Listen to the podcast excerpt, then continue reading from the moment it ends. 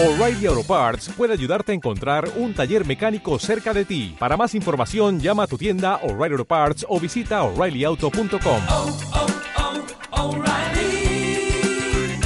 oh, Parts. Sino que hemos comprobado que el principio de Peter está más vigente que nunca. Son las 7.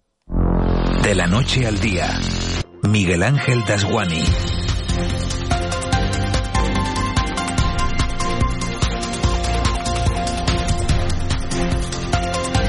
¿Qué tal? Buenos días. El principio de Peter o principio de incompetencia de Peter se basa en el estudio de la jerarquía en las organizaciones modernas. Es lo que Lawrence J. Peter bautizó como jerarquiología. Este pedagogo del sur de California afirmó a principios del siglo XX que a las personas que realizan bien su trabajo se les promueve a puestos de mayor responsabilidad hasta tal punto que llegan el que no pueden asumir siquiera los objetivos de un trabajo y alcanzan su máximo nivel de incompetencia. Dicho de otra manera, la nata sube hasta cortarse.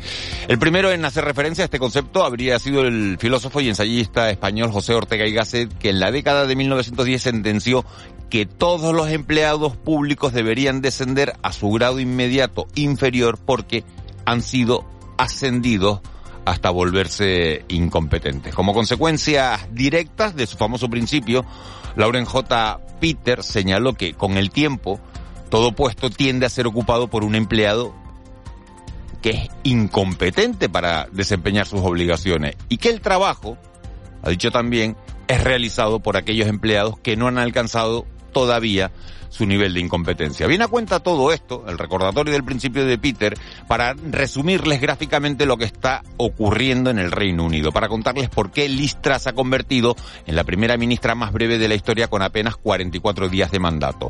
Truss había sido antes que primera ministra secretaria de Estado. Seguramente no debió pasar nunca de ahí. Hablo detrás, pero seguro que todos ustedes, todos nosotros conocemos ejemplos más cercanos, desde ese director de hotel que no tuvo que haber dejado nunca la recepción, al redactor jefe o editor de radio o televisión que no debió haber abandonado jamás el periodismo de calle, o ese consejero del gobierno que mejor se hubiera quedado de concejal. Es lógico y humano que las organizaciones quieran premiar a los mejores empleados en un puesto con un ascenso, pero el problema es que los mejores trabajadores no son siempre los mejores jefes, ni los mejores ni los más eficientes. Aprovecho la dimisión de Listras para hacer un llamamiento este viernes a la sensatez y a la cordura de las direcciones de los partidos políticos que estos días perfilan en Canarias y en otras 11 autonomías las listas de candidatos que votaremos a los ayuntamientos, cabildos y parlamentos en las elecciones del 28 de mayo. En las decisiones que tomen ahora es donde nos jugamos todos los garbanzos. No dejen que las prisas o el principio de Peter les arruinen el mandato.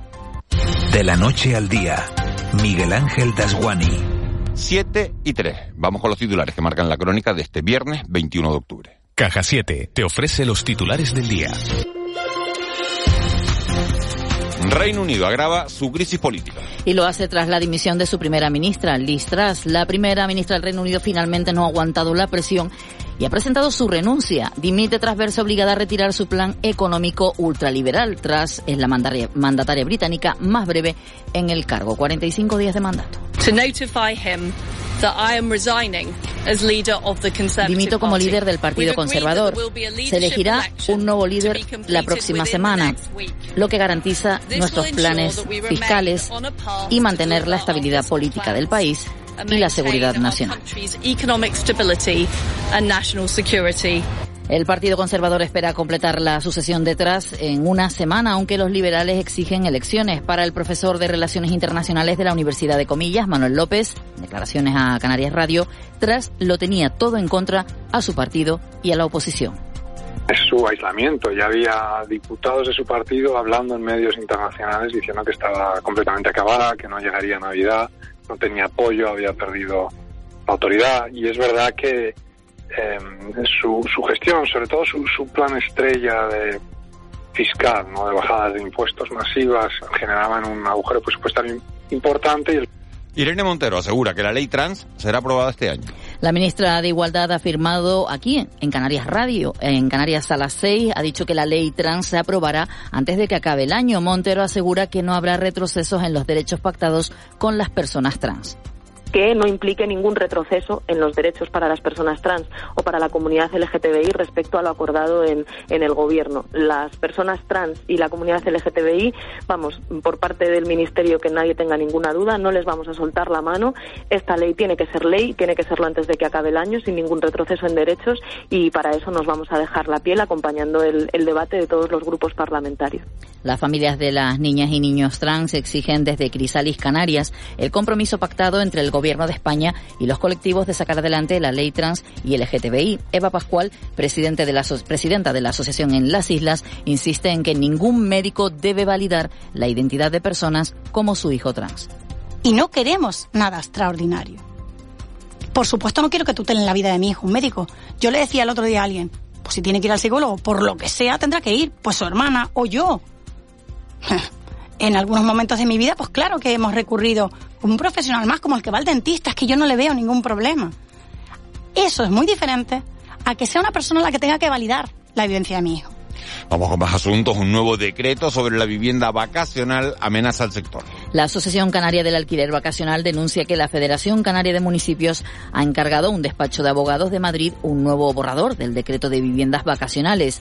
Aseguran que el único objetivo es eliminar las viviendas vacacionales de Canarias. Estiman que se verán afectadas más de 70.000 familias. Doris Borrego es la presidenta. El sector de vivienda vacacional crea más de 37.000 puestos de trabajo directos y sustento para 70.000 familias. Genera un impacto económico de más de 1.500 millones de euros que se quedan íntegros en nuestro archipiélago y que va a afectar a más del 27% de las plazas alojativas de Canarias. Eso desde la Asociación Canaria del Alquiler Vacacional. Para el presidente de la Comisión de Turismo de la FECAN, que estará en unos minutos en estos micrófonos, Emilio Navarro, el objetivo es dar seguridad a los usuarios y propietarios.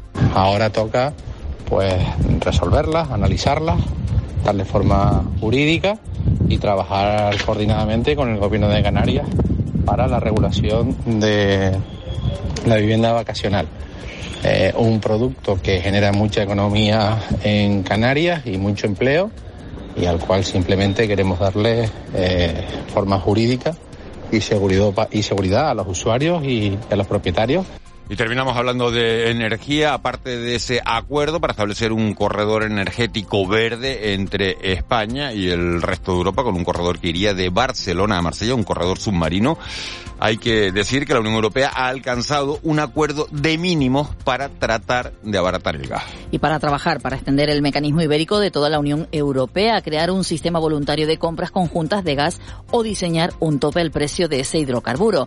Los ministros de energía de los 27 serán los que desarrollen los aspectos muy técnicos del acuerdo político alcanzado.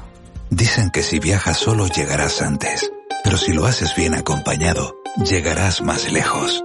Abrazar nuestras raíces nos ha hecho llegar hasta aquí. Alcanzar nuevas metas será posible gracias a ti. Caja 7. 60 años guiados por grandes valores.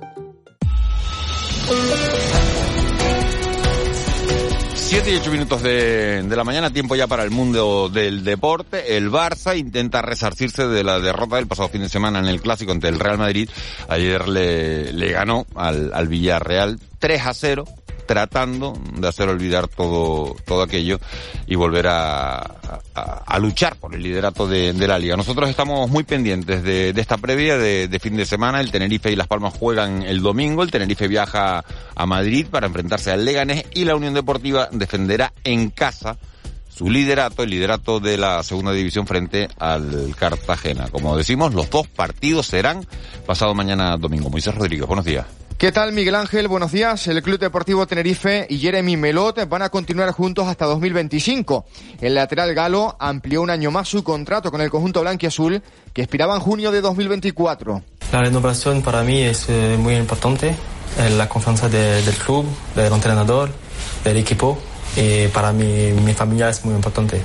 Y lesión del central Carlos Ruiz, que sufre una rotura fibrilar en el muslo izquierdo, que le hará ser baja para el choque de este domingo en Butarque ante el Club Deportivo Leganés. En la Unión Deportiva Las Palmas, el gran canario Vitolo, quien volvió a jugar el pasado fin de semana en Ponferrada, casi un año después de su lesión, se muestra convencido de que tienen equipo para estar todo el año luchando por los primeros puestos. Ya lo han visto, al final eh, yo creo que hay un grupo impresionante, un, un, equipazo, mucho talento y, yo creo que, que, si nada se tuerce vamos a hacer un, gran año. Además, hoy arranca la séptima jornada de liga en tercera división con el choque que medirá a partir de las nueve de la noche al Estrella y al San Mateo.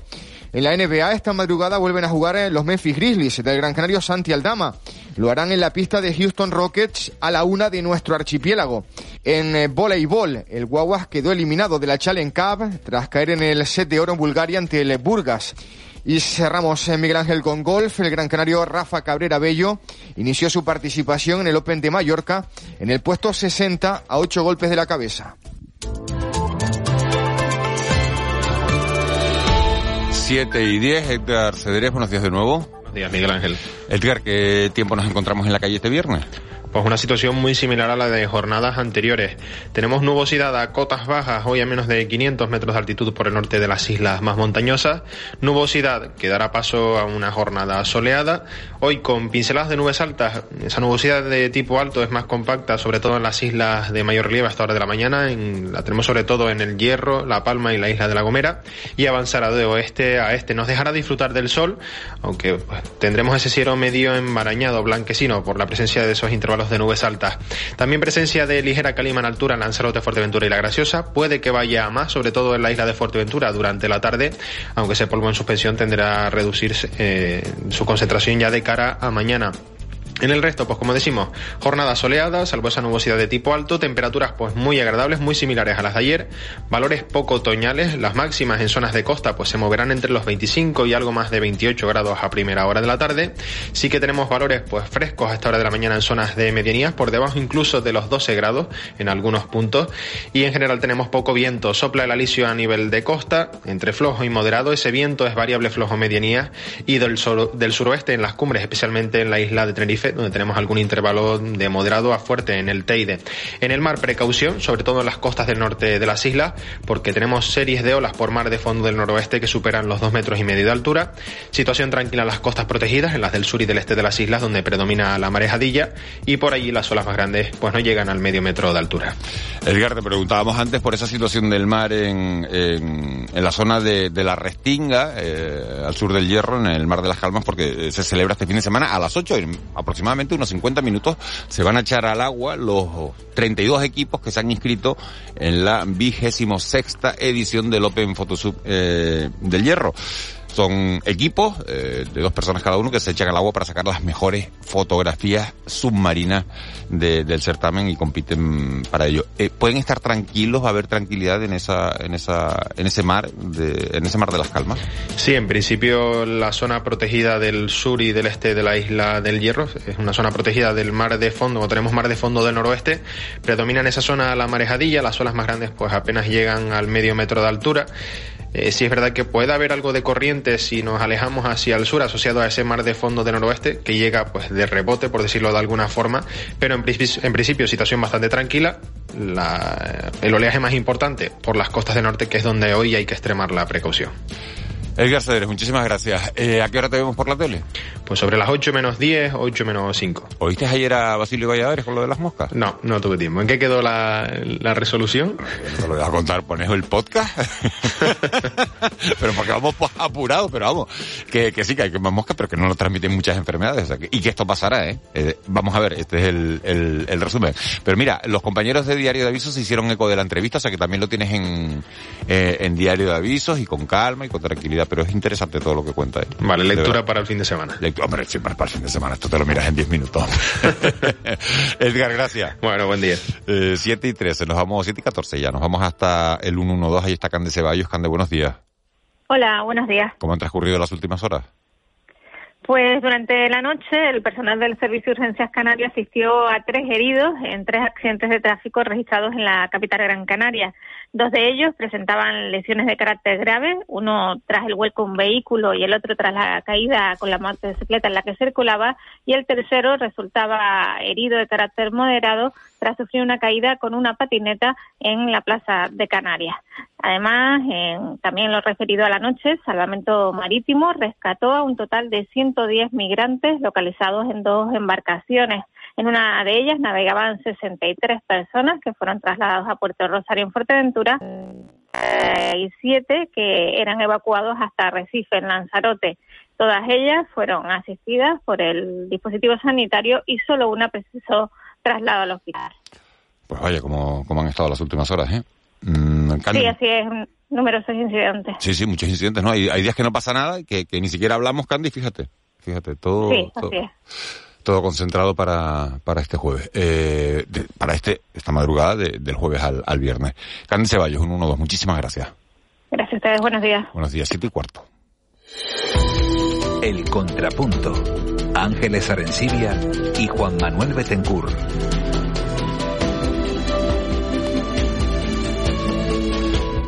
Buenos días. Buenos días, Miguel Yo Ángel. creo que te lo he preguntado en alguna ocasión, ¿no? Lo de si te dejas, si volverías a casa, que además creo que te lo pregunté esta semana, si volverías atrás por si te dejas el móvil olvidado. Ya lo he hecho. Ya has vuelto Ya atrás. lo he hecho. O sea, he venido aquí a la radio a las 6 de la mañana y a las 6 de la mañana he vuelto a casa a buscar el, el móvil, porque ¿Y tú, sin el móvil... y tú puedes vivir a unos 4 kilómetros, 5 kilómetros de la radio aproximadamente. eh, Que, que, oye, que, Sí, sí. que, no, que, no, Sí. que no es en la esquina de al lado. No, no, no, no es en la esquina de al lado, pero eh, vamos, es que es que eh, eh, es tu ordenador, Sí, es sí, donde claro. está todo y aparte que para para el programa pues ya sabes que es, es- Sí, sí, una manera de comunicación entre nosotros porque Es nos para vamos comunicarnos entre nosotros, A, a veces exacto. no, a veces no nos sirve. Bueno, esto de la mensajería instantánea tiene, tiene muchas ventajas. Juan Manuel Betancourt, muy buenos días. Hola, buenos días, ¿qué ¿Tú tal? das la vuelta? Por supuesto. Sí, sí, la única vez que, vamos a ver, si un día se, se, me, se me rompió, no, no funcionó, y, y, y, vamos, me quedé dormido y no vine y no, y, no llegué al programa, fíjate tú, sí, hasta, hasta para esta cuestión tan nimia, ¿no? De decir, bueno, un despertador, mi niño, y. Pues mm, sí, claro, sí, es una herramienta necesaria de trabajo y casi de, de nuestra, lo hemos incorporado a nuestra cotidianidad. Claro, es que ya no, ya, no, ya no es un teléfono solo, perdón Ángeles, no- ya no es solo un teléfono, que antes decíamos, es que tenemos el teléfono... El teléfono móvil es nuestro dossier de prensa, es donde vemos los periódicos, es donde vemos los mensajes. es tu cuenta bancaria. tu cuenta bancaria, exacta. Eh, eh, lo Y se te rompe y lo vas a comprar. Yo a mí se me rompe y inmediatamente voy a comprarme uno. Lo, hace- lo hace todo el mundo, vamos. Luego vamos a hablar con un, con un psicólogo, eh, con Juan Capafons, eh, que es catedrático de la Universidad de La Laguna, sobre eh, a partir de cuántas horas de uso empieza a ser un problema tener un, teléfono móvil y a partir de qué edad sería conveniente tener un, teléfono móvil y, y cuándo eh, supone un perjuicio eh, tenerlo en, las manos. Bueno, todo eso va a ser eh, a lo largo de la mañana. Tenemos muchísimos temas que, que tratar, pero tenemos ya nuestro primer invitado y no nos podemos demorar porque, porque tiene otro, otros compromisos. Así que saludo a Emilio Navarro, que es alcalde de Santiago del Teide, presidente también de la Comisión de, de Turismo de la, de la Federación Canaria de Municipios. Señor Navarro, muy buenos días. Hola, muy buenos días. Eh, usted es alcalde de un municipio turístico y no puedo dejar de, de preguntarle por, por la situación que se está viviendo en, en Reino Unido. Ha dimitido la primera ministra, Liz Truss, 44 días en el mandato. Hay un caos completo político en el Reino Unido. ¿Esto tendrá alguna incidencia en, en el mercado turístico canario? La verdad que ya nos está afectando, ¿no? Tenemos eh, algunos temas con temas eh, preocupantes, como es el Brexit, que está haciendo que muchos eh, residentes pues estén vendiendo su- sus propiedades y estén volviendo a, a su país de origen. Entonces sí que tenemos una afección importante en ese sentido y bueno, también los temas políticos y esa incertidumbre que, se está creando en Inglaterra, pues al final también algún daño era hará nuestro mercado, principal mercado que tenemos normalmente en el invierno en, en las islas, ¿no? Pero bueno, esperemos que se pueda resolver cuanto antes. Las previsiones que tenemos hasta el 15 de enero son muy buenas y también esperamos que el verano eh, las ventas que ya se están empezando a tramitar pues vayan a un buen ritmo que hemos tenido hasta ahora. ¿no? Bueno, señor Navarro, lo hemos llamado eh, esta mañana eh, porque ayer la Asociación Canaria de Alquiler Vacacional denunciaba, cargaba contra ustedes, cargaba contra la, contra la Federación Canaria de Municipios y denunciaba la pretensión de, de la FECAN de maniobrar para concentrar esta actividad, nos referimos al alquiler vacacional, en manos de unos pocos inversores y fondos buitre. Y dicen desde ASCAP que esto acabaría con el 95% de las viviendas vacacionales que hay en, Canarias. ¿Ustedes qué tienen que decir a esto? ¿Por qué eh, esperaban este ataque eh, tan duro de por parte de ASCAP? Pues la verdad que nos ha sorprendido, ¿no? Porque no sabemos de dónde han sacado ellos esa información. Eh, los ayuntamientos lo único que hemos hecho es, en este sentido, y, entendiendo la situación en la que estamos, limbo legal con la situación de las viviendas vacacionales, que para nosotros es un producto turístico que además genera mucha economía y genera eh, muchos puestos de trabajo en las islas, pues que eh, de alguna forma podamos tener alguna seguridad jurídica, no solo para los propietarios, sino también para los usuarios de esas viviendas. Y de ahí simplemente es ponernos de acuerdo con los problemas que tenemos todos los ayuntamientos, eh, los hemos puesto en común y estamos intentando darles soluciones coordinados con el gobierno de Canarias, porque es una competencia que tiene que aprobar el gobierno de Canarias. ¿no? Aparte de eso, las competencias luego en turismo para las autorizaciones las tiene Cabildo, también que se, se definan perfectamente quienes tienen que otorgar esas autorizaciones, también pues bueno que sean referenciadas las viviendas, porque en muchos momentos encontramos que los turistas llegan y no las encuentran porque están metidas en algunas fincas, entran por algunas pistas que no están reconocidas como tal, pues habría que tener esa georreferenciación de las viviendas para que sea fácil su localización y por otro lado pues tener la información también del número de pernoctaciones y, y, que se le traslado a la policía con, algunas cosas más que se intentan incorporar. Pero bueno, de ahí a que podamos cometer delitos y de que los ayuntamientos están en contra del crédito vacacional, nada más lejos de la realidad. Eh, le pregunto, ¿cuáles son, habla usted de, de, de problemas, de, de, temas que no están regulados de manera concreta, eh, ¿cuáles son los principales problemas con los que se están encontrando los ayuntamientos? Bueno, ahora mismo tenemos las autorizaciones, por ejemplo, que nos llegan desde Cabildo, nos llegan autorizaciones a viviendas que se encuentran fuera de ordenación, pero que tienen sus títulos habilitantes, como puede ser a través de prescripciones urbanísticas, etcétera, etcétera, y tienen su documentación legal. Bueno, pues ahí nos encontramos en un vacío que, que, tenemos que de alguna forma pues regular también esa situación. O están dentro del alquiler nacional o fuera, pero no podemos seguir los ayuntamientos eh, con esa inseguridad de, de, si tienen el derecho a, prestar esos servicios o no. Entonces, de la federación nosotros entendemos que sí, que una vivienda, aunque esté fuera de ordenación, pero tiene el título habilitante, eh, debe entrar dentro de lo que es el sistema de vivienda vacacional. Cosas como esas, ¿no? Eh, entonces, bueno, totalmente dando certidumbre a la situación que existe con el alquiler vacacional ahora mismo en Canarias. Eh, alcalde, buenos días. Eh, hay una, hay una cuestión de método sobre el cual sí, sí, porque es la primera acusación, por decirlo de alguna manera, que lanza ASCAP, la Asociación de Alquiler Vacacional, contra, contra ustedes. Eh, este, este, este, este borrador de decreto lo ha contratado la FECAM, dicen ellos en un bufete en Madrid, que también sería un poco una pregunta, porque el, el decreto vigente, el de mayo de 2015, lo aprobó, lo redactó el gobierno de Canarias.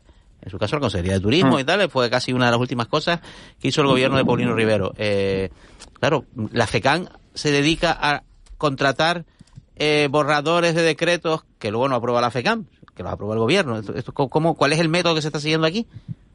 Bueno, aquí lo que hemos hecho es sentarnos con el gobierno de Canarias, ponerle sobre la mesa dos temas que preocupan a los municipios, que es la definición de municipios turísticos, el estatuto de municipio turístico o de interés turístico, y por otro lado la vivienda vacacional.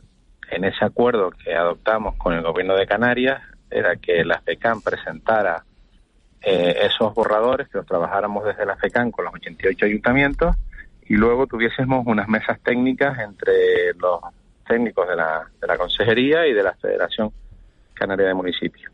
Y eso es lo que hemos hecho, ¿no? Ponernos a trabajar para ayudar al gobierno en, en este tema y agilizar pues todas las trabas que pueda tener lo vacacional como la definición de estatuto de municipio turístico. ¿no? ¿Se van a contratar a Entonces, Madrid? este trabajo que hacer. No, no, de Madrid no, son de aquí, son de Canarias, el despacho. Eh, buenos días, eh, señor Navarro. Eh, las Buenos CAP, eh, lo que lo que teme las CAP es que ustedes eh, dejen el negocio en manos de los grandes inversores, ¿no? Favorezcan que los grandes inversores se queden con, con, con este negocio. Eh, ¿Qué cifras hay? ¿Qué cifras tienen ustedes de cuántas viviendas vacacional hay en Canarias actualmente en manos de pequeños propietarios y cuántos en manos de grandes propietarios? Bueno, es que es eso precisamente lo que queremos regular y saber. Es que los municipios no sabemos el número de viviendas vacacionales que tenemos, no sabemos el número de pernoctaciones que tenemos.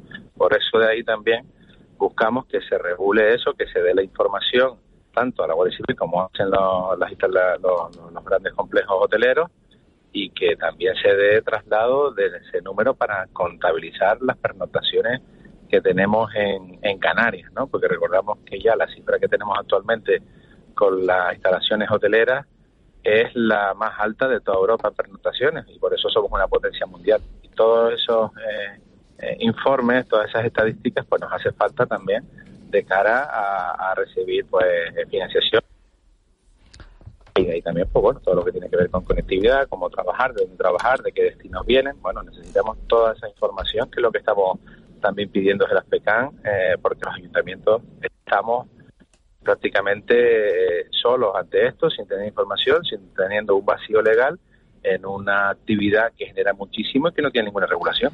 Pero no, no hay un registro de viviendas vacacionales, no, es- no es obligatorio registrarse para... para... El, el Cabildo tiene un registro, pero que tampoco es muy fiable, porque luego está, es cierto, las que están registradas, pero es que quizás registradas hay muchas más, ¿no? Porque también están en esa duda o en ese vacío legal de si eh, una vivienda fuera de ordenación, según el Cabildo, no podría obtener la licencia de actividad. Y la propuesta de los ayuntamientos es que si está fuera de ordenación, pero tiene todos los títulos a- habilitantes, pues eh, pueda optar a tener la licencia de la actividad. La pregunta es clara, señor Navarro. ¿Hay eh, alquiler vacacional clandestino, sí o no? Sí, hay, claro, algo, algo hay. Eh, y lo que queremos también es que esa situación se Algo hay es un que la hay por- 5% de, de, de la oferta, un 10%, un 15%, un 20%. No puedo decir el, el porcentaje, no puedo decir el porcentaje que es provocado de esa inseguridad que existe y de esa regulación. Por lo tanto, lo que queremos darle es certidumbre para que dentro de esa regulación también y puedan estar dentro del orden jurídico que se está en la vivienda vacacional o en la propuesta que se hace desde la FECAN, ¿no? Emilio Navarro, alcalde de, de Santiago del Teide, presidente de la, de la Comisión de Turismo de, de la FECAM, muchísimas gracias por habernos atendido esta mañana. ¿Ya saben la lista que va a ir eh, en estas elecciones, las próximas, las del 28 de mayo? ¿Perdón? Que si ya saben la lista que va a ir. Ah, sí, sí, yo en la de Santiago del Teide sí, el comité Esa local seguro. ¿Y alguna más? Esa segura. No, no, ninguna más. No no vamos a entrar mucho en, dobletes en el Partido Popular de, de Tenerife. Emilio Navarro, muchísimas gracias. A ustedes, gracias, buenos días. Buen día, 7, siete y 26 minutos, tenía un compromiso eh, ya Emilio Navarro, por eso por eso hemos hemos despedido.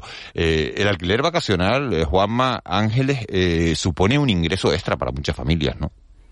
Es que el, el- no el, el origen el origen de este de este negocio era o de esta de esta fórmula de de, de, de hacer turismo era una cuestión, un acuerdo entre particulares, ¿no? Así nace, es un, eh, los particulares se benefician de un precio, pues a lo mejor más, más asequible y los propietarios de casas, pues que tienen una casa, pues tienen un ingreso extra y de paso, pues el turista, pues se mete, eh, vive en las mismas eh, casas que tienen los, los, ¿no? Los, los, los, los vecinos de la ciudad que visitan, se integran más, ¿no? Y después, claro, esto ha ido evolucionando y ha evolucionado a que existe ese tipo de, de propietario y existe el otro tipo, ¿no? El, el, gran propietario que tiene muchas viviendas y que es otro, es, es otro tipo de negocio, ¿no? Es una evolución del negocio de la vivienda vacacional. Ni- ninguna decisión en el ámbito de la economía es inocua, ¿no? Produce efectos. A veces hay una especie de negacionismo del propio sector del alquiler vacacional sobre que no afecta a la vivienda, sobre que no afecta, bueno, en fin, la turistificación del suelo residencial es un hecho y la residencialización del suelo turístico es un hecho también. Son dos realidades. Se dan en Canarias, ambas. Se dan. Eh, obviamente eh, es necesario regularla. Eh, regularla de una forma restrictiva, medio restrictiva o más bien aperturista. Bueno, pues es una decisión que tiene eh, ninguna de ellas es inocua, insisto, y que es una decisión política que tendrá que tomar este gobierno, quizás ya, ya el próximo. Y mientras tanto, el esquema actual, que es el del decreto de 2015, que a ASCAP no le gustó en su momento, que a ASCAP no le gustó en su momento, ha funcionado razonablemente bien. O sea, desde luego, la situación con este decreto, el vigente, es mejor que el que, que la que había anteriormente, donde sí era una especie pues, de situación de alegalidad, donde, en fin, se estaba produciendo un- el- la expansión de un fenómeno que no estaba, no estaba regulado. Regulación es necesaria, ¿en qué dirección? Bueno, pues eso es una cuestión de hablarlo y de tomar decisiones. Pero fíjate lo que nos ha dicho el, el- el- el Navarro, ¿no? El representante de la FECAN, que, que no tienen datos, ¿no? Que no saben exactamente, ¿no? Cuántas casas hay en- en- en- as- dedicadas a la vivienda vacacional. Y también, otra de las cosas que comentó que me llamó la atención, es eh, el requisito de, la- de dar información a la policía, ¿no? El saber el número de pernotaciones. Es que hay un, no, no. Bueno, pues eso parece, parece un poco razonable, ¿no? Conocer lo que hay. Claro, es nunca- razonable, nunca es razonable conocerlo, claro, Claro, claro, claro, tener datos Desde luego hay para mucho- poder decidir. hay muchos más datos que los que había en la- antes eh, eh, antes de la entrada en vigor del decreto de, de 2015 y luego su impacto en, en el mercado de la vivienda. En, no, mm, hay un informe que ha, que ha elaborado ASCAP que- y, que, y que le da una incidencia baja, pero claro, si acercamos un poco la lente, eh, no es tan baja en otras en, determinadas zonas de nuestros municipios. O sea, hay barrios donde la- el fenómeno de la turistificación se ha generalizado mucho más que en otros, ¿no? Entonces también hay que ver en, en qué medida pues esa densidad en según qué zona pues sí tiene un impacto más importante en el mercado de la vivienda, ¿no?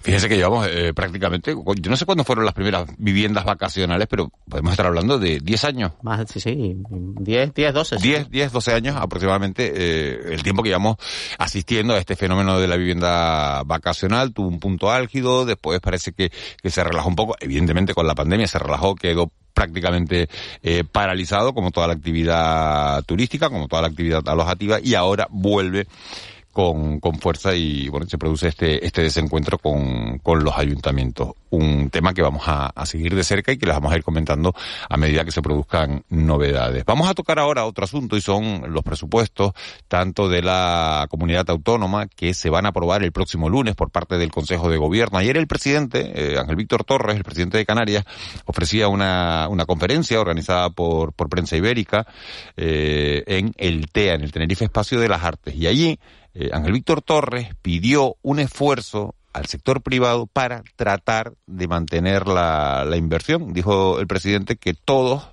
eh, deben arrimar el hombro para evitar que la inversión se frene en Canarias. Recuerden que esta misma semana el presidente de, la patronal de los constructores, Oscar Izquierdo, decía que habían quedado más de eh, 200 concursos públicos desiertos en Canarias porque, porque claro, hay, hay unos precios en esas licitaciones y que esos precios no son asumibles por las empresas eh, en estos momentos porque porque hay un encarecimiento de los de los materiales. ¿Están ustedes de acuerdo con esa con esa petición que ha hecho eh, eh, el presidente Torres? El diablo está en los detalles, ¿no? Claro, o sea, evidente, o sea, el- un clima de confianza, de, de- de seguridad jurídica, de estabilidad económica, anima la inversión. Más, la- desde luego anima mucho más que otras condiciones que pueden ser, bueno, la- las fiscales, ¿no? Por ejemplo, se habla mucho de Canarias, pues la, fiscalidad es necesa- la fiscalidad más benévola es necesaria para fomentar la inversión, pero no es ni mucho menos el único elemento, ¿no? Eh, el mensaje está bien, eh, no se puede otra cosa que coincidir con él, pero claro, el, contexto, generar ese marco para que las cosas buenas pasen, ya es una cuestión un poco más complicada, ¿no? Es más fácil decirlo que hacerlo, lo que quiero señalar. No, y esto también, eh, Juanma, tiene un poco de, de- no es lo mismo, pero bueno, tiene relación, ¿no? Con la, con, con el- la filosofía del pacto de rentas, ¿no?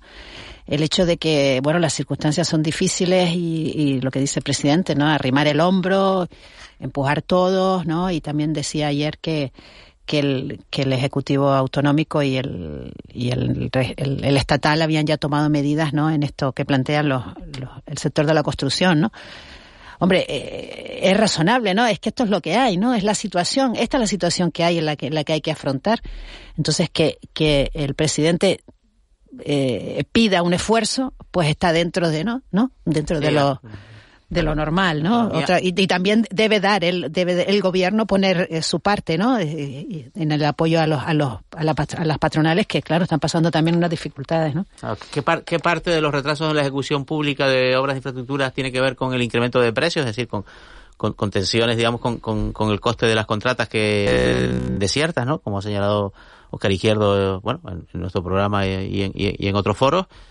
Y qué parte tiene que ver con una, digamos, actuación no, no lo sufi vamos a decirlo en plan suave, no, no todo lo eficiente que podría ser por parte de la administración autonómica o insulares o, o, o locales. Bueno, pues es un elemento a considerar también. Mm, Sí, considerar por ambas partes, ¿no? lo dijimos desde que ¿No? estábamos en la pandemia. Decíamos, oye, pues si, si, si, si al final el sector público va a tirar del carro, que es lo que estamos viendo desde hace pues, casi dos años, ¿no? O incluso más de dos años, ¿no? Desde, desde 2020 y las circunstancias que, vivimos, pues casi dantescas, eh, la eficiencia en, en el funcionamiento de la administración, de esa maquinaria que ahora mismo tiene casi la economía sobre sus hombros, eh, es fundamental. No, no puede fallar. O sea, presupuesto sin gastar en estos momentos, por los motivos que sean, eh, es un es un error es un pecado mortal.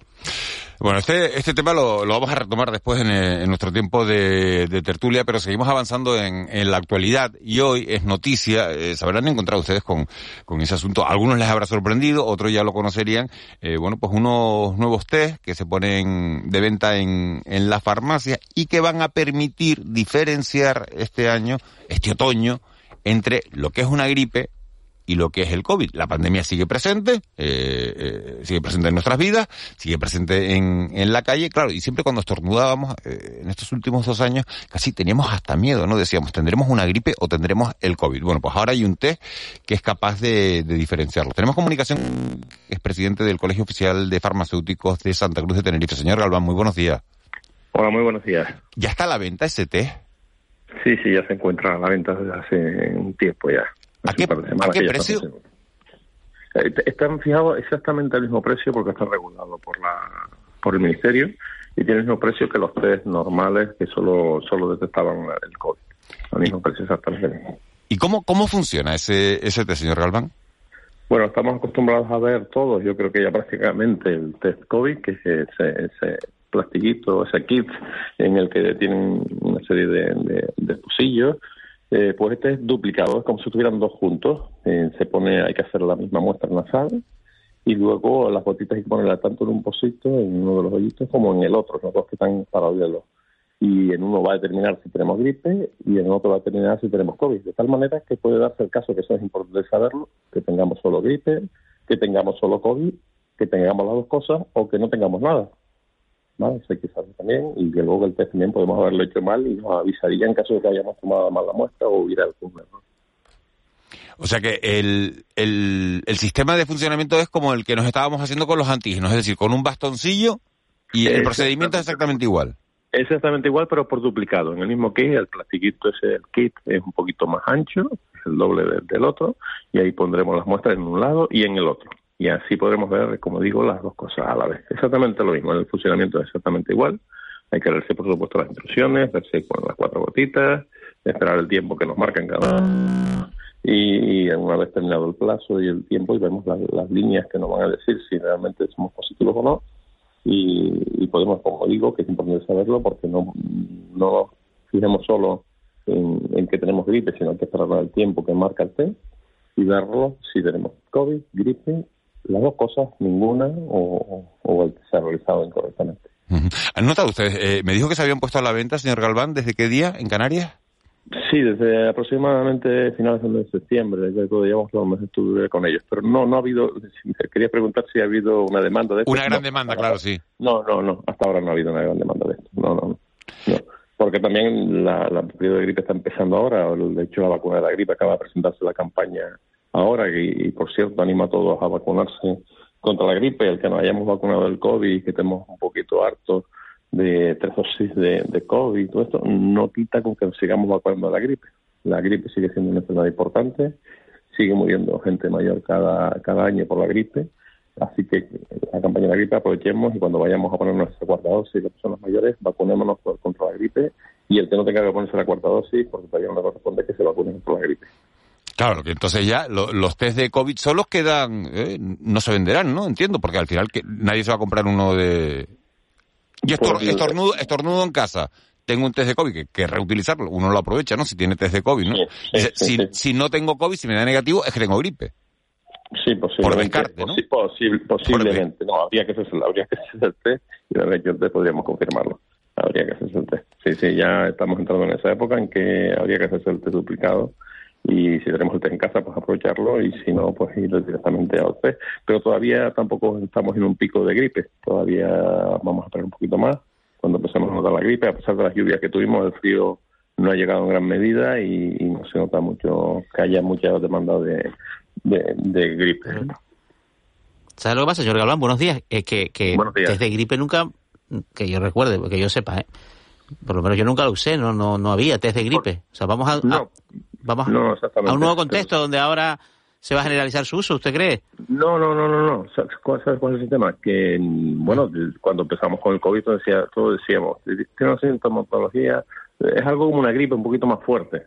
Y claro, eh, el- un tratamiento que- de la gripe que normalmente era con sintomatología, en el caso del COVID hay que hacer a lo mejor un tratamiento un poquito mayor, si somos personas vulnerables y tenemos otros problemas. Entonces hay que saber bien claro, aunque los síntomas sean muy parecidos, si lo que tenemos es gripe y hay que tratarlo como una gripe, o lo que tenemos es un COVID y hay que tratarlo como un COVID que puede tener algunos problemas más importantes. No nos olvidemos, por ejemplo, del COVID persistente, ¿eh? personas que han pasado bastante tiempo y han sufrido el COVID y han salido de la enfermedad, con el paso del tiempo, pues en algunos casos eh, prevalecen algunos síntomas y que en algunos casos pueden llegar a ser muy incapacitantes. Entonces es importante cómo tratamos la enfermedad, los síntomas son muy parecidos, son enfermedades diferentes. Eh, señor Galván, eh, el Servicio Canario de Salud va a vacunar, como es lógico, en primer lugar a los colectivos más vulnerables ¿no? Para, de la gripe. ¿Y el resto? ¿El resto de la población debe vacunarse también? Sí, sí, sí, el resto de la población, toda la población debe vacunarse. Por supuesto que debemos de estar más, en primer lugar deben acudir inmediatamente lo- las personas que son vulnerables, las que tienen problemas respiratorios, alguna patología crónica importante, pero todos deberíamos vacunarnos con la gripe, contra la gripe. Y, y lo que es importante este año es eso, que no dejemos de vacunarnos. Eh, No porque el año pasado y el anterior no hayamos cogido la gripe, eh, no dejemos de vacunarnos. ¿Qué ha pasado estos dos últimos años? Que todos hemos estado con mascarilla que nos ha protegido de- del COVID, pero también nos ha protegido de la gripe y otros virus respiratorios.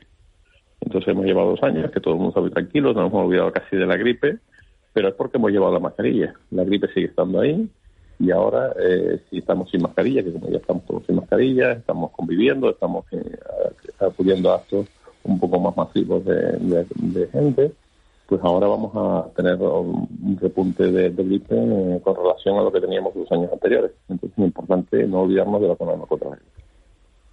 Y esto es una cuestión práctica que, que no, que no depende de usted, pero bueno, eh, el, el vacunarse toda la población, eh, ¿vacunará el Servicio Canario de Salud a toda la población de gripe?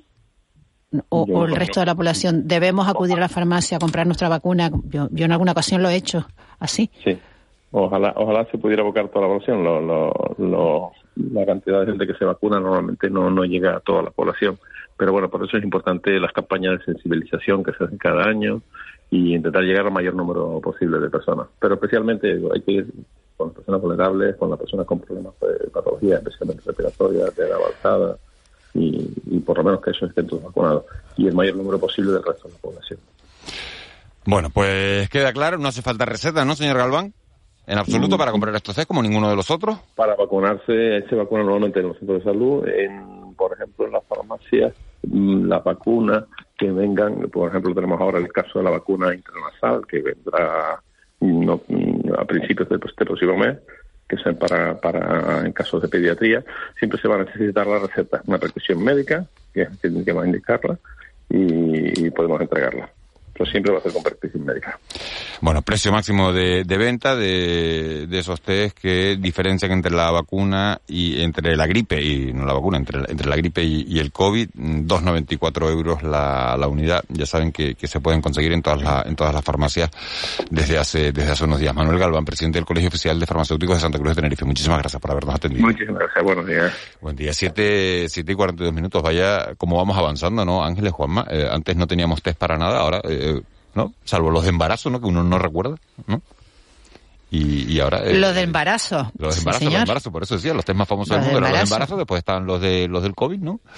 Y ahora estos que distinguen entre eh, la gripe y el COVID. Pero no me, no me ha quedado a mí muy claro. eh, eh, si, si tú te pones solo el de COVID, Pero ¿para qué te vas a poner solo el de COVID? lo que, bueno, suponte, porque a lo mejor has comprado de Ah, más exacto, y tienes en casa algunas claro, cajitas. claro, claro. Todos tenemos stock. Como en mi caso, yo en mi casa tengo algunas cajitas. Eh, si, si me pongo el de COVID y me dice que no es COVID, debo entender que es gripe, ¿no? Es lo que nos ha dicho el farmacéutico. Pues Aquí hay un elemento curioso que es que el, el, el uso de la mascarilla se está, bueno, un poco pues, pues relajando de una forma bastante obvia, ¿no? Y hay dos, como dos, dos umbrales que, que, que, que no sabemos si, si se van a mantener o, o- o- se van a, a retirar. Uno es la mascarilla en la farmacia. Eh, desde luego, pues yo me he visto en la circunstancia de, de decir, uy, me hace falta mascarilla porque te a la dan allí mismo, porque no la llevas. y no la llevo y, entonces, y, y ir a la farmacia y decir, bueno, pero es que en la farmacia hay que entrar con mascarilla. Pero te Porque la dan. es- claro, exactamente. Al final la verdad es que está un poco con la amabilidad de los profesionales, pues ese se, se resuelve. Y luego la del transporte público, que hace cosa de un mes, el, el ministerio tanteó o, digamos lanzó el mensaje sobre una posible relajación de, de, de las medidas en, en, un transporte público que ahora además pues va abarrotado no por la, por los incentivos eh, en el precio, por el abaratamiento que se ha producido, por los incentivos públicos y demás, eh, y que sin embargo se ha quedado ahí un poco y que parece que, que, que, que estaremos todo el invierno con, con mascarilla se en, lo preguntamos, en la guagua, ¿no? Se lo preguntamos a Mos García y nos dijo que, nos dijo que no, Era partidario que, de que era partidario Fíjate- de mantenerlo. Claro, pero fíjense, fíjense que, que me llama la atención a, un piloto en el, en el aeropuerto, ¿no? Un piloto de, eh, de, de una línea, ¿no? Que cubre trayectos entre, entre Suiza y Canarias. Y me decía, y claro, se fue a subir en el Winter y no llevaba mascarilla.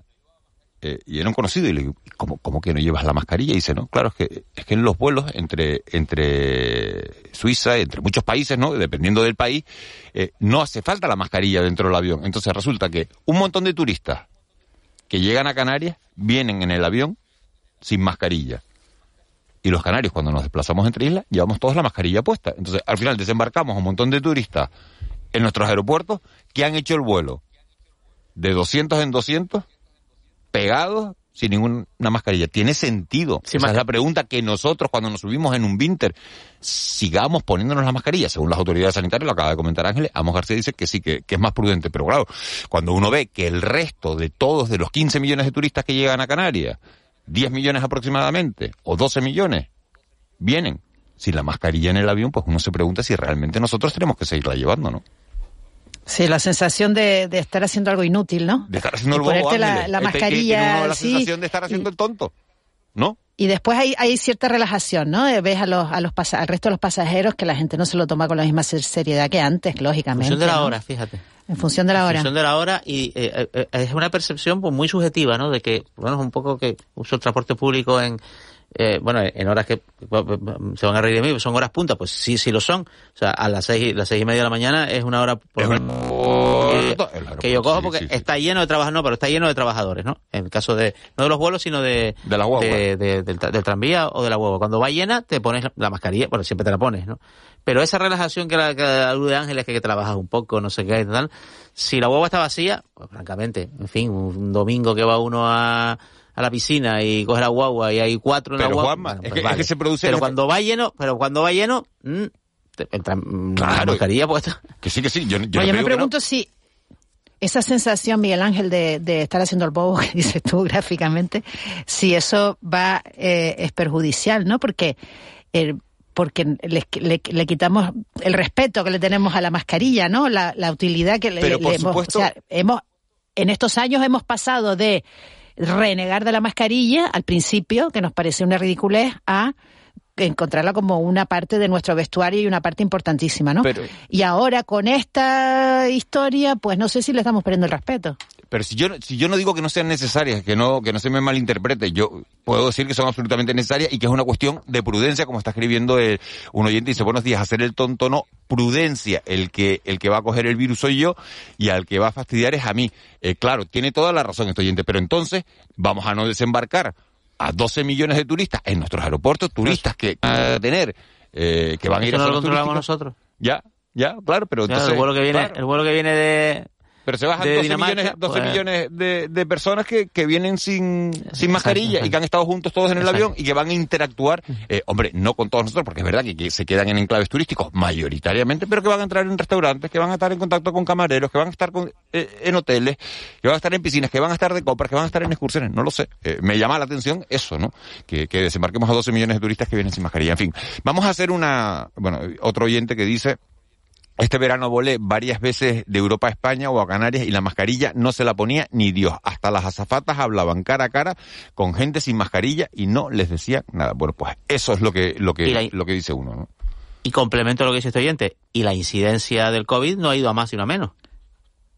Esa es la realidad. Exacto, que, que la pandemia está, ¿no? O sea, Pero eh, ahora viene el invierno Bueno, sí, claro, claro. y ahora, eh, pues es un una- pronóstico. ¿No? Hay una inquietud, cierta inquietud, ¿no? Por ver cómo, cómo, cómo se va a comportar el COVID Otra, o la ot- COVID. otra, otra oyente que nos dice, buenos días Miguel Ángel, en Alemania es opcional. Esta persona que escribe es auxiliar de, de vuelo, azafata. Eh, hola Miguel Ángel, en Alemania es opcional, yo no la llevo y algunos de mis compañeros sí. Eh, saludos. Bueno, pues eso es la, la, la, la situación eh, que se está viviendo y que, bueno, que son diferencias porque todo depende del lugar, me contaban, donde esté matriculado el avión. Es decir, eh, esta persona, este, este comandante con el que hablaba el otro día, eh, vuela en una compañía turca, el avión estaba matriculado en Malta y entonces dice, oye, ahí en Malta no es necesario. Pues entonces, como en Malta no es necesario y, y la compañía turca Claro, el avión- tampoco el la avión- pide, el avión está- está matriculado en Malta.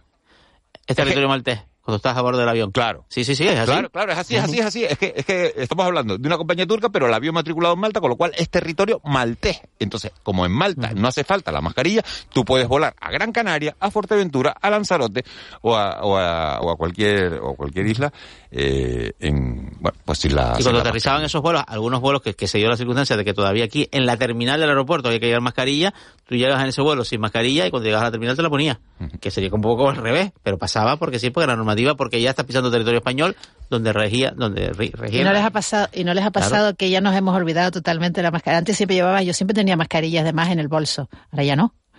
Yo- y, y, y- y te encuentras en una situación de esta que de repente vas a coger una guagua, vas a subirte a un avión, vas a coger un taxi, oye, que no tengo mascarilla. Solo me ha pasado un fin de semana, que se ve que la mente anda un poco más disipada. En fin, 7, 7.50 de la mañana, nos quedan 10 minutos para llegar a- al boletín de, de las 8 y antes de, de las 8 eh, me gustaría hablar con un hombre que estuvo ayer en esa conferencia que daba el presidente de, de Canarias hablando, bueno, no llegó a hablar del presupuesto porque dijo, del presupuesto de 2023 porque dijo, bueno, me voy a esperar hasta el lunes que vaya ese presupuesto al Consejo de Gobierno, pero sí contó eh, muchas cosas, pidió un esfuerzo el presidente al sector privado para mantener la, la inversión. Tenemos comunicación con Casimiro Curbelo, que es presidente del Cabildo de La Gomera, que también va a pre- a presentar su presupuesto, y ahora le voy a preguntar por eso, eh, el próximo lunes, eh, y que estuvo ayer, Casimiro Curbelo, muy buenos días. Hola, ¿qué tal? Muy buenos días. El presidente, estuvo usted ayer en esa, en esa, bueno, en esa conferencia que daba el presidente de- del gobierno. ¿Con qué titular se queda usted de, de, de la conferencia? Lo digo porque los medios eh, se han quedado con un titular que es que ha pedido el presidente un esfuerzo al sector privado para, para tratar de mantener la inversión. Casimiro Curvelo, ¿con qué se queda? Bueno, yo me quedaría con el mensaje de que efectivamente sabiendo que las cosas están eh, eh, mal como consecuencia de esta fuerte inflación y de la crisis, yo un mensaje que estamos, a pesar de todo, creciendo y recuperando eh, indicadores prepandémicos, superando eh, indicadores prepandémicos. Eh, por ejemplo, la tasa de desempleo, yo recuerdo que el dato que expresó el propio presidente de su oposición, por eso lo llama o lo titula eh, la, la Canarias en positivo, ¿no? Era de 207.000 parados, ¿no? Ya estamos muchísimos menos. Eh, digo todo esto porque Canarias siempre ha tenido déficits estructurales que, lógicamente, nos han situado en, en, en inferioridad de condiciones a otras comunidades autónomas. De ahí nuestra condición de régimen económico y fiscal y otras cosas, ¿no? Por tanto, mm, creo que que me, me quedaría con esa con esa idea. Eso no impide en modo alguno y efectivamente así lo pidió a los empresarios el presidente del gobierno, eso no nos impide a que todos desde el ámbito institucional y desde todos los ámbitos trabajemos por superar las adversidades como consecuencia de esta crisis y de esta inflación tan potente, ¿no? Eh, presidente, eh, decía que el lunes los presupuestos de la comunidad autónoma llegan al Consejo de Gobierno. Usted también presenta los suyos, los del Cabildo de La Gomera, me refiero, eh, el próximo lunes. Presupuestos que van a ascender a más de 58 millones de euros. ¿Cómo es posible en una situación con la que estamos, en- con crecimientos limitados, que esas cuentas eh, crezcan un 12,9%? Estamos hablando de 6 millones de euros con respecto a 2022. Sí, efectivamente. Bueno, tiene una explicación muy clara. Eh, los presupuestos autonómicos los estuvimos viendo antes de ayer, ya para, para presentar el lunes. Eh, los, los del Cabildo de La Gomera los adelantamos y los presentamos hoy y tienen una subida efectivamente del 12,94% porque la economía, a pesar de las dificultades, está creciendo y los ingresos de nuestro régimen económico y fiscal para las corporaciones locales y para el propio gobierno, el gobierno incrementa 300 millones de euros, nosotros incrementamos eh, pues de 6, eh, no llega a 7 millones de euros. Esa es la explicación y eso nos viene bien porque podemos atender a los sectores más vulnerables, especialmente a, los servicios vinculados. Yo titulo el, el, el anuncio del presupuesto de hoy, mm, presupuestos dirigidos a las personas va dirigidos a los niños en la escuela, a los universitarios en la universidad, con sus becas, con su ayuda al transporte, a los mayores, Esa es la realidad que tenemos que, que ahora eh, hacer desde el ámbito público, que es donde podemos favorecer mm, y el, el alivio a las familias, ¿no? Será muy difícil hacerlo desde otro lado, de ahí que los, todos los presupuestos, los presupuestos generales del Estado tiene un carácter mm, social muy muy marcado, desde subiendo a las pensiones hasta el salario de los funcionarios, eh, pasando por ayudas a las familias y lo propio ahora el presupuesto autonómico, el del Cabildo de la Gomera indudablemente también va en esa dirección. Eh, presidente, buenos días. Y, y, eh, Hola, el complemento de los presupuestos del, del propio Cabildo, más lo que usted sepa, que algo sabrá, del presupuesto autonómico de inversión en la isla de La Gomera y de, y de partidas destinadas en concreto a, a la isla cuyo Cabildo usted preside, ¿le, le, le parecen un, un esquema suficiente? Sí, sí, claro, claro que sí. Nosotros, del mismo modo que otras administraciones públicas, porque nosotros lo que no queremos hacer desde el ámbito del cabildo es disponer de recursos que después tengamos que devolver. Nosotros estamos haciendo la inversión pública del cabildo de la Gomera para el año que, que viene crece en el 83%. Crece en el 83%. Nosotros no queremos eh, eh, más recursos mm, que sean transferidos al cabildo de la Gomera. Queremos solamente los que hoy disponemos porque son los que vamos a, poder atender, a- a poder gestionar adecuadamente y el resto los dejamos para que eh, el ámbito autonómico los resuelva y después ayudar a otras islas que también tienen dificultades. Mire, eh, por, por poner un ejemplo, el, el, el mercado Casa África, que está en el Ayuntamiento de Santa Cruz, independientemente de los colores políticos, tendrá una atención de un millón y medio de euros para adecuarlo y remodelarlo y así sucesivamente con otras administraciones, ¿no?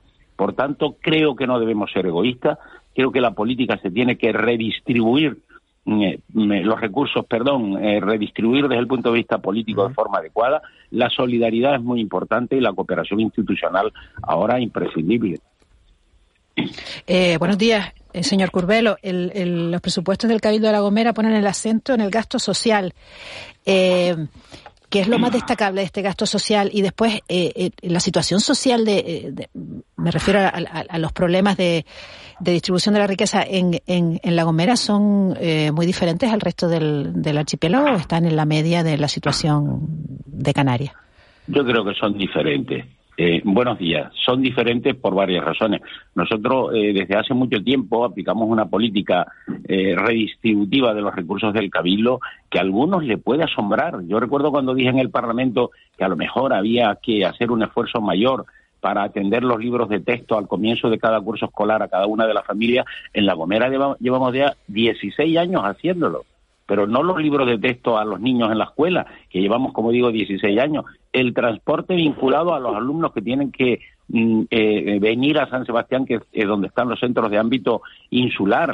Ya lo venimos haciendo muchísimos años, o inclusive el, el bono transporte, que llevamos nosotros algún tiempo haciendo la bonificación del transporte gratis para aquellos mayores de 60 años eh, con un bono que se otorga por seis meses, o para mm, eh, eh, parados o excluidos desde el punto de vista social, un bono para tres meses también gratis. Ahora el coste para, para viajar en todas las líneas en la isla de La Gomera, que además incrementa mm, eh, el, el gasto del cabildo, es eh, solo de 5 euros para el que antes existía. El resto son bonos gratis y así sucesivamente para trabajar, para trabajar con la familia. Eh, eh, ya hoy vamos a transferir en, en- los próximos días las ayudas eh, sanitarias y extraordinarias para mayores que tengan necesidad, donde destinamos 800.000 euros para gente que tenga necesidad de, gafas o aparatos auditivos, audífonos, perdón, y así sucesivamente eh, eh, la gratuidad en el atendimiento al fallecimiento de una persona viene ya desde muchísimos años. Nosotros hacemos una política redistributiva real y ahora lo que vamos a hacer es reforzarla. Crece el 37%. Nosotros el año que viene, a principios de año, ya aperturamos un centro que es el primero que sale del plan, de ese segundo plan de construcción de centros sociosanitarios de Canarias, que tiene mm, eh, 200 plazas, 150 residenciales y entre 35 y 50 de estancia diurna. Es el primero que se termina, lo estamos equipando antes de final de año, vamos a sacar el pliego. Esa es la forma de trabajar y de ayudar a la gente.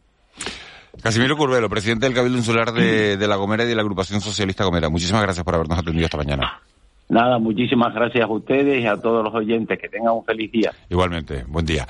7 y 59 minutos de la mañana. Estamos a punto de llegar al boletín de las 8. Muchísimos asuntos los que hemos tratado eh, en esta primera hora y media de, de programa. Eh, nos queda todavía otra hora y media por delante. Eh, ya saben que tienen un teléfono de contacto para escribirnos lo que consideren, para darnos a conocer cualquier noticia, el tiempo, un accidente o incluso para trasladarle preguntas a nuestros invitados. 616-486-754, 616-486.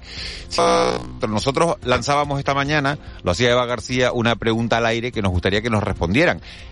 ¿Ustedes vuelven a casa si se dejan el teléfono móvil, si salen a la calle sin el móvil en el bolso o en el bolsillo, eh, a través de ese teléfono 616-486-754. Son las 8 de la mañana en Canadá. Como nuevo cliente de Western Union, puedes disfrutar de una tarifa de envío de 0 dólares en tu primera transferencia internacional de dinero en línea. Envía dinero a los tuyos en casa de manera rápida, fácil y conveniente. Visita westernunion.com o descarga nuestra app hoy mismo y tu primera tarifa de envío corre por nuestra cuenta. Aplican ganancias por cambio de moneda. No disponible para tarjetas de crédito y envíos a Cuba. Servicios proporcionados por Western Union Financial Services Inc. NMLS 906983 o Western Union International Services LLS NMLS 906985.